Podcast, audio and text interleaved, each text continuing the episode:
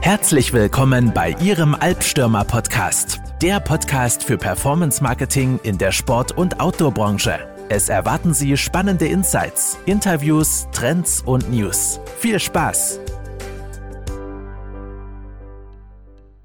Ja, willkommen zu einer neuen Albstürmer Podcast-Episode. Heute geht es um das Thema Kampagnenstruktur in Google Ads und im Social Advertising Bereich. Mit dabei ist Laurin Reuter. Hallo zusammen. Genau. Und ähm, ja, starten wir doch gleich mal rein. Was ist das, was ist das Problem? Ja, das, das Problem, was wir immer wieder sehen ähm, in, den, in den Werbeaccounts, ist, dass ähm, viele, viele ähm, Kunden von uns auch den anfangs den Fehler gemacht haben, dass die Werbeaccounts einfach aus mehreren Dutzenden Kampagnen bestehen. Oft ist es dann im Extremfall auch noch so, dass in einer Kampagne nur eine Anzeigengruppe ist und in dieser einen Anzeigegruppe meistens nur eine Anzeige und so ähm, die, die, die Werbeaccounts einfach noch sehr granular aufgebaut sind, was letztendlich einfach zu vielen Datensilos führt. Genau, also insgesamt ähm, zu, zu, zum Social Advertising Bereich gehe ich nachher nochmal drauf ein, weil sich ja jetzt nochmal viel mit iOS 14 ändert. Ähm, aber klar, ich glaube, insgesamt kann man es einfach so zusammenfassen, dass viele, ähm, ja, viele Unternehmen Schwierigkeiten haben, einfach eine sinnvolle Kampagnenstruktur zu finden. Einfach diese Abwägung zwischen ähm, granularen Kampagnen und einfach ähm, Broad-Kampagnen, zusammengefasste Kampagnen, wo einfach der Algorithmus eine gute ähm, Grundlage hat. Ähm, ich würde sagen, wir steigen doch einfach mal in den Social Ad, in den, in den SEA-Bereich ein.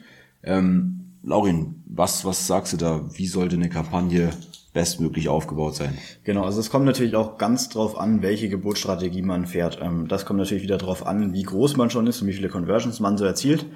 Ähm, grundsätzlich ist es so, wenn ich jetzt Geburtsstrategien wie Zielrohrs oder Ziel-CPA fahren möchte, die generell sehr sinnvoll sind und eigentlich mit als die, die besten ähm, Geburtsstrategien gelten, brauche ich mindestens 50 Conversions in 30 Tagen. Das ist so ein Richtwert, der auch von Google kommt. Und dann kann ich eben auch sehr schön auch beispielsweise mit den Smart-Kampagnen arbeiten. Sinn ist dann immer, dass ich ähm, nicht zu granular, ähm, sozusagen wie das menschliche Gehirn denkt, alles zusammenfasse, sondern dass ich ähm, den Traffic zusammenführen kann, sofern die Produktthemen gleich sind und das Ziel gleich ist. Beispielsweise es geht es um das Thema ähm, Umsätze erzielen und es geht um das gleiche Produktthema, dann macht es meistens Sinn, diesen Traffic, wenn man genug Conversions hat, sozusagen in einer Kampagne zusammenzuführen und somit eben ein großes Datensilo zu haben, was es dem Algorithmus wiederum leichter macht, sämtliche Daten und Nutzersignale unter einem Hut zu haben und dann können die Algorithmen eben auch zusammen optimieren. Das ist so mit der Hauptgrund. Wir hatten da auch mal ähm, den Fall bei einem Kunden, der hatte zum Beispiel in einer Smart-Kampagne alle Produktgruppen. Das ist wiederum auch nicht der Sinn. Ähm, da sollte man dann unbedingt schauen, okay, nach den Produkten, welche Margen habe ich? Und dann kann man hier auch segmentieren, gar nicht unbedingt nach Themen, sondern vor allem bei Smart Shopping bietet sich das an, die Produktgruppen nach Margen, nach unterschiedlichen Margen zu gliedern und dann kann ich mich da annähern. Genau, gibt einfach dem Algorithmus den Spielraum, möglichst gut sich an den Zielrohrs eben anzunähern, was am Ende des Tages nicht nur zu mehr Umsatz führt, sondern auch ja, zu mehr Profitabilität, zu mehr Gewinn. Genau. Durchaus kann man dann auch, wenn man mit der Marge, ähm, wenn man mit der Marge seinen, seinen Break-Even-ROAS errechnet hat und den von vorne raus ähm, viel zu hoch angesetzt hat, so war das bei einem Kunden von uns, dann kann man den Ziel-ROAS auch etwas runtersetzen wieder.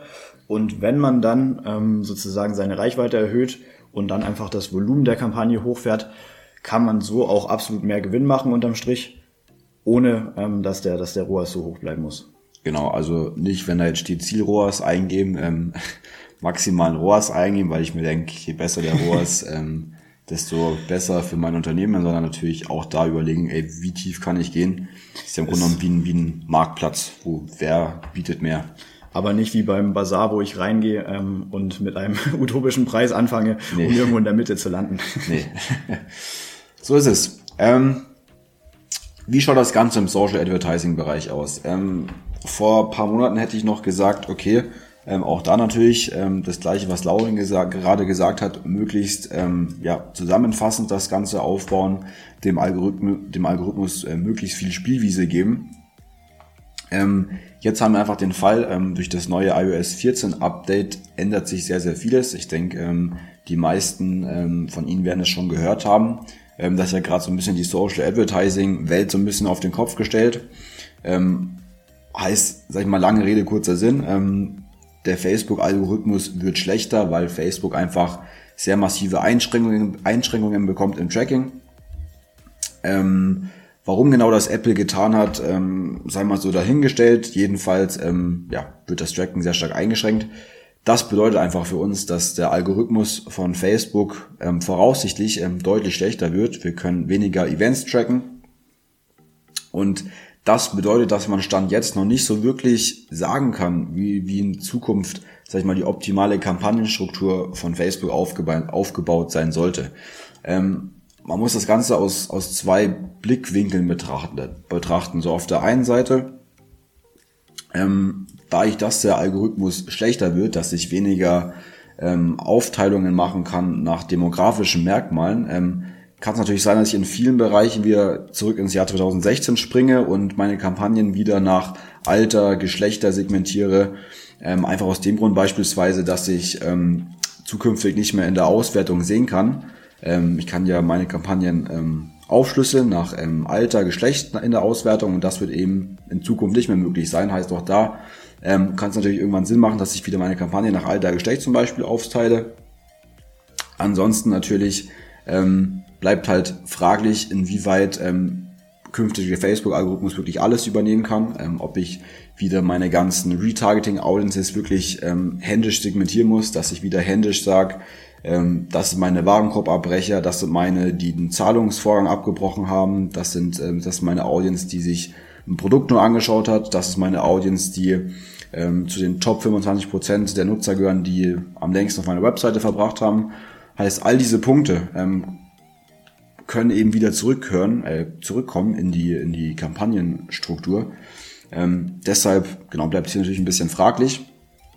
Auf der anderen Seite muss man auch beachten, dadurch, dass das Tracking auch eingeschränkt wird, ähm, werden die Audience-Größen kleiner. Heißt, wenn ich jetzt eine ähm, recht kleine Audience habe für eine bestimmte Unterkategorie, kann es natürlich auch sein, dass es jetzt hier wiederum nicht Sinn macht, ähm, so sehr tief zu segmentieren, weil wenn ich jetzt nur meine Audience von 1000 Nutzer habe, dann brauche ich jetzt nicht anfangen, noch in ähm, Männlein, Weiblein und Alter zu trennen, weil dann werden die Audiences viel zu klein. Ähm, bedeutet, auf der anderen Seite muss ich natürlich auch schauen, dass meine Audience noch eine gewisse Größe haben. Heißt, da wiederum ähm, lohnt sich dann wiederum eben eine, eine, ähm, auf, auf Broad zu gehen, ähm, dem Facebook-Algorithmus ein bisschen mehr Spielraum zu lassen. Genau, heißt alles in allem, ähm, da wird die Zukunft recht spannend sein. Ähm, Stand jetzt, wie gesagt, kann man noch nicht zu 100% sagen, wie sich das Ganze jetzt ähm, oder wie sich das Ganze auf die perfekte Kampagnenstruktur auswirken wird. Genau, deshalb ähm, da können wir gespannt sein, wie es, wie es, ja, wie das Ganze weiterläuft. Bedeutet ja auch, dass wir von diesem Lookalike Audiences und so weiter wieder zurückkommen zu dem ganzen Interest Targeting. Habe ich richtig verstanden, oder? Auf jeden Fall.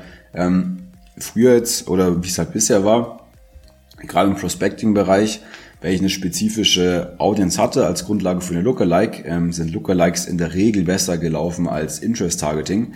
Jetzt natürlich dadurch, dass eben das Tracking wiederum sehr stark eingeschränkt wird, ähm, klar, ähm, wird es wieder zurück zum Interest Targeting gehen. Interest nicht nur bezogen auf Interessen eingeben, also Hobbys, meinetwegen Sport, Laufen, Joggen, Klettern, ähm, keine Ahnung, sondern auch Interest Targeting wieder bezogen, dass ich mehr manuelle Einstellungen mache auf Anzeigengruppenebene, mehr Einschränkungen in Alter, Geschlecht mache. Mhm. Ähm, sowas wird höchstwahrscheinlich wieder interessanter werden.